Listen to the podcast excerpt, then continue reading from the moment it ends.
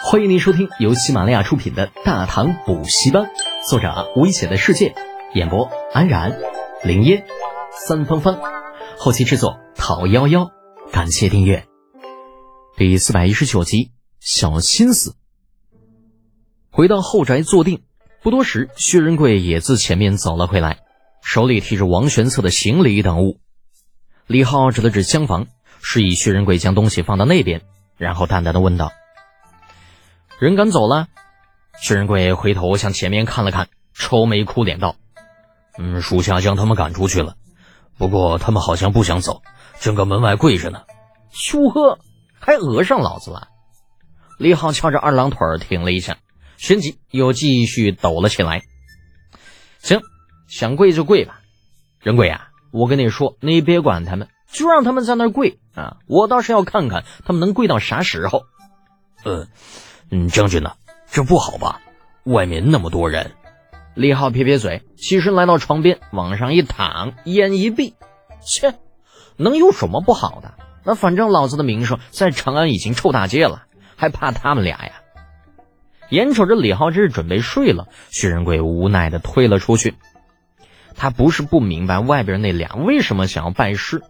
如果不是自己的志向是在沙场上建功立业，这会儿估计也跟外边那俩货一毛一样了。那可是飞天之术啊！若是能够学到，光宗耀祖指日可待。想着，薛仁贵来到前面的花厅，打开门，往对面两个跪在地上、依旧彼此不忿、互相较劲的家伙面前一蹲。哎呀，我说，你们差不多就行了，将军已经休息了。你们两个就是跪死在这也没有结果的，仁贵呀，你别劝了。以前是我王玄策有眼不识泰山，放着世子这尊大佛不拜，偏偏一门心思想要考什么科举。现在我明白了，世子就是我的指路明灯。从今往后，世子去哪儿，我去哪儿；世子让我往东，我绝不往西；世子让我打狗，我绝不撵鸡。呸！你出息！边上那马周一唾沫吐在地上，不屑道：“姓王的，天下文人的脸都被你给丢光了！”哈，我丢脸？王玄策一听不干了，把眼一瞪：“那姓马的又比我好多少？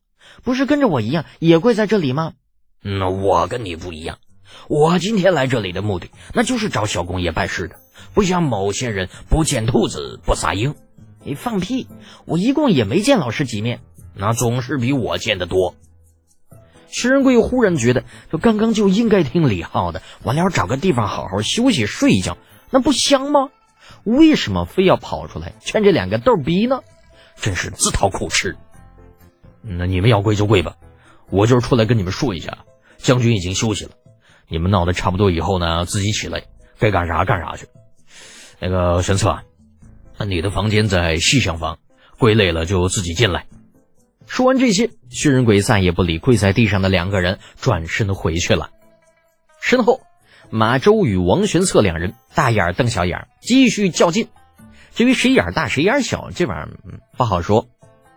周围那些个生意人或者是逛街的游人，对这俩人倒是蛮好奇的。不过，在看到他们俩跪的位置之后，全都像是躲瘟神一样，远远的避了开去。大唐补习班。除了长安第一祸害，正常人谁会把店取这种名字？哎呀，这还真是人的名，树的影。这边连正主都没有见着呢，单凭一个牌子就能够吓得人不敢过来。那甚至就连到了夜里，东市整个关市了，进阶鼓敲过三次，巡街武侯来来回回在店门口走过三四趟，见他们似乎没有起来的意思，便自顾自的去了，连问都没有问一声。马周和王玄策至此才明白了长安第一祸害的可怕之处。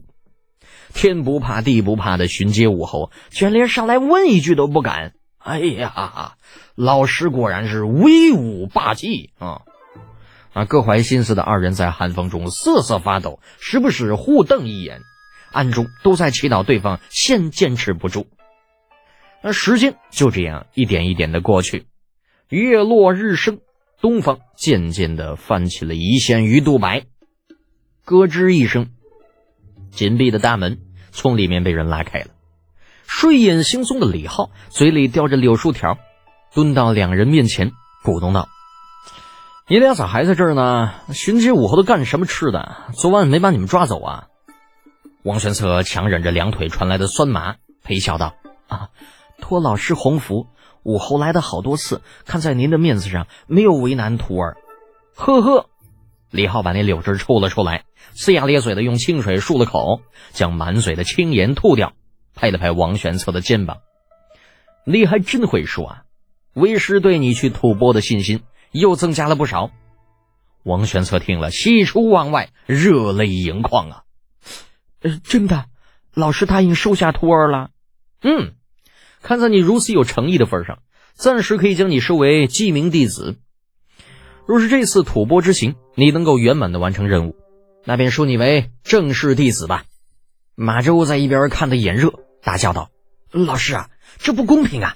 弟子也跪了一个晚上，为何您只收他不收弟子啊？”李浩扭过头看了马周一眼，淡淡的说道：“因为你不是他，他也不是你，你们体重不一样，学问不一样，性格也不一样。既然全都不一样，又怎么能够用同样一件事情来衡量呢？”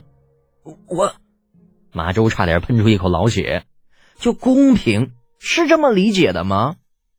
啊，老师啊，王玄策在边上看的有些不忍，这好歹也是，嗯，你这跪了一整夜的交情。李浩似笑非笑的看向王玄策，哼，你想替他说情啊？王玄策犹豫片刻，最终把心一横，嗯，老师，徒儿斗胆，请老师恩准。李浩不知可否的笑了笑，重新蹲到二人的面前。若是我不答应呢？你会如何？徒儿，王玄策支吾一声，却是不知道应该如何接话。自幼丧父的王玄策很清楚生存之不易的道理，能够拜李浩为师，对他来讲，等于是一下子报仇有望不说，日后在朝堂上也等于是有了强力的靠山。所以他无论如何也说不出，如果李浩不收马周，自己就如何如何如何的话。马周倒是没有想过王玄策会帮了自己，愣了片刻，拉住为难的王玄策道：“王兄不必再说，拜师不易，莫要因为马某错失良机。”马兄，李浩不等王玄策把话说完，打断他道：“好了，你跟我进来。”言罢，也不理马周，直接转身回了殿里。片刻之后，王玄策磨磨蹭蹭的跟了进来。“嗯，老师。”可是觉得我有些不近人情啊。李浩指了指对面的椅子，示意王玄策坐下。王玄策站在原地一动未动，一语双关的说道：“徒儿不敢。”李浩摇了摇头，并未强求，又叹了口气：“哼，玄策啊，对马周，没有什么看法？”嗯，这……王玄策迟疑片刻，回想之前遇到马周的种种。忐忑道：“此人乃桀骜不驯之辈。”你说的不错。马周字宾王，清河池平人，自幼孤苦，却敏而好学。因为家境贫寒而失意，故而养成了放荡不羁的性子。武德年间，他得补授为亳州助教，却又每日饮酒，不把讲授当一回事，被刺史训斥几句，便愤而出走。跑来长安游学，玄策啊，你觉得这样一个人，我应该收他当弟子吗？王玄策之前对马周的了解并不多，只是根据他昨日冒冒失失的表现，觉得他是一个桀骜之人。那如今听了李浩的解释，隐约间也觉得收这样一个人当弟子有些不妥。当下支吾道：“那，那老师刚刚为何不明言于他，也好让他断了拜师的念想？”因为我还想再给他一个机会呀。若是他能够收敛自己桀骜的性子，再坚持一日，便是收他做这个弟子，让他从此平步青云，也不是不可以。原来是这样啊！王玄策一下就悟了，那佩服道：“老师深谋远虑，玄策不及也。”李浩若有深意的一笑：“哼哼，不错，见人说人话，见鬼说鬼话。”又能坚持原则，为师的确没有看错你。嗯。王玄策闻言，尴尬的摸了摸鼻子，那想解释却不知道从何说起，不解释又怕李浩误会。李浩则懒得再与他废话，胡乱的摆摆手：“行了啊，赶紧滚去你那房间，好好休息一日，明天就收拾东西准备出发。你这次的吐蕃之行相当的重要，千万不要大意。”诺。心结解开，王玄策毕恭毕敬的行了一礼，转身去了后宅。这昨天夜里跟马周较了一夜的劲，回到后宅，在薛仁贵的指点之下，找到自己的房间。王玄策一头扎到床上，便睡了过去。